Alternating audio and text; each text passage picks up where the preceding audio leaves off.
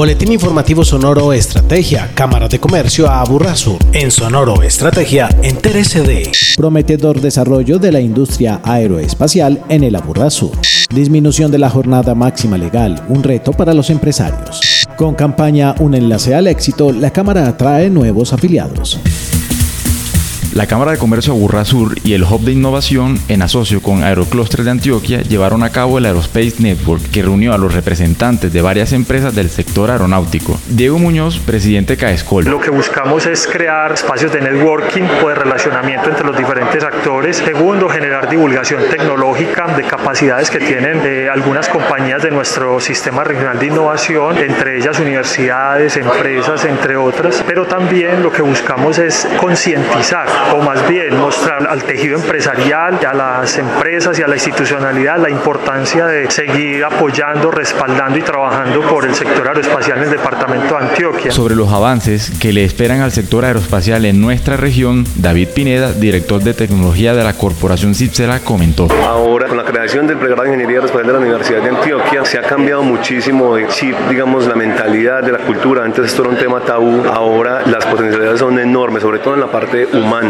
y estamos trabajando también para tener desarrollos en la parte de tecnología, en el desarrollo de hardware, no solamente en la aviación, sino en la parte aeroespacial, en la parte pues, de satélites, por ejemplo. Entonces soy muy optimista al respecto. Para Vanessa Cardona, asistente del evento y líder de aviación de Conixo, este encuentro abre oportunidades y posibilita conexiones. Participar de estos espacios de conocimiento, de integración y cooperación de la industria aeronáutica nos permite generar aliados estratégicos, generar también aliados comerciales que permitan diversificarnos dentro del mercado, hacer crecer la industria antioqueña de la aviación. Entonces este es un espacio muy productivo y muy enriquecedor para nosotros como compañía y también para las demás compañías participantes, porque podemos presentar, digamos, los logros y los proyectos que se han venido ejecutando alrededor de los años, pero también podemos integrarnos y cooperar para hacer proyectos más grandes. La Ley 2101 del 15 de julio del 2021, que empezó a aplicarse el presente año, busca pasar de una jornada máxima laboral legal de 48 horas semanales a una de 42 horas semanales, sin afectar el salario ni los derechos adquiridos de los trabajadores. Al respecto, Ana María Pérez Barón, abogada de Penalco Antioquia. Lo que nos ofrece la ley propiamente es una transición gradual, una disminución gradual de la jornada, repartiendo los 15 de julio del 2023, disminuir una hora. Al 15 de julio del 2024 otra hora. A partir del 15 de julio del 2025 vamos a disminuir dos horas. A partir del 15 de julio del 2026 vamos a disminuir otras horas quedando a las 42 horas. Existen algunas alternativas en la aplicación de la jornada máxima laboral legal. Nos podemos acoger a las jornadas especiales de las que nos habla el Código Sustantivo del Trabajo, como la jornada por turnos, la jornada que se puede repartir de lunes a viernes, la que nos indica el Código Sustantivo del Trabajo a partir del artículo 160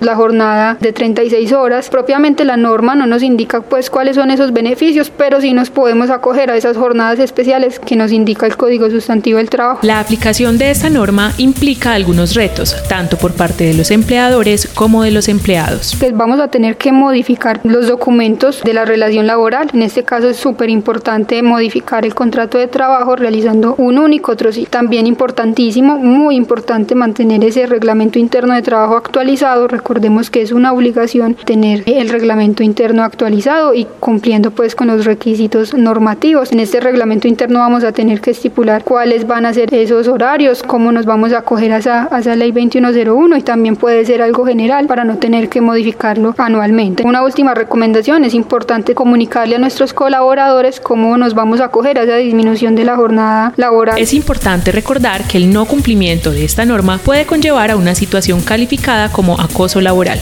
En Sonoro Estrategia destacamos. El pasado mes de septiembre, la Cámara de Comercio Aburra Sur lanzó la campaña Un enlace al éxito, con el fin de consolidar su red de afiliados y brindar nuevas oportunidades de apoyo a la comunidad económica de la región. El proceso de convocatoria se concibió por etapas y está dirigida en forma segmentada a comerciantes y empresarios que además de cumplir con los requisitos legales, evidencian un buen desempeño empresarial, una reconocida trayectoria comercial y un perseverante aporte al desarrollo económico de la región. La red de afiliados es un escenario que permite a sus beneficiarios obtener servicios privilegiados, alcanzar un estatus preferencial y establecer relaciones y negocios con otras unidades productivas e instituciones dentro y fuera de la jurisdicción de la Burra Sur. Agéndese con la Cámara de Comercio a Burrasur. Haz parte de la rueda de negocios que busca acercar la oferta y la demanda para generar conexiones de valor alrededor del sector gastronómico. Este jueves 26 de octubre a las 9 de la mañana en el Centro de Convenciones Aburrasur. Inscríbete en la sección eventos de cámaraaburrasur.com. Boletín Informativo Sonoro Estrategia, una producción de la Cámara de Comercio Aburrasur en beneficio de la comunidad empresarial y comercial de la región.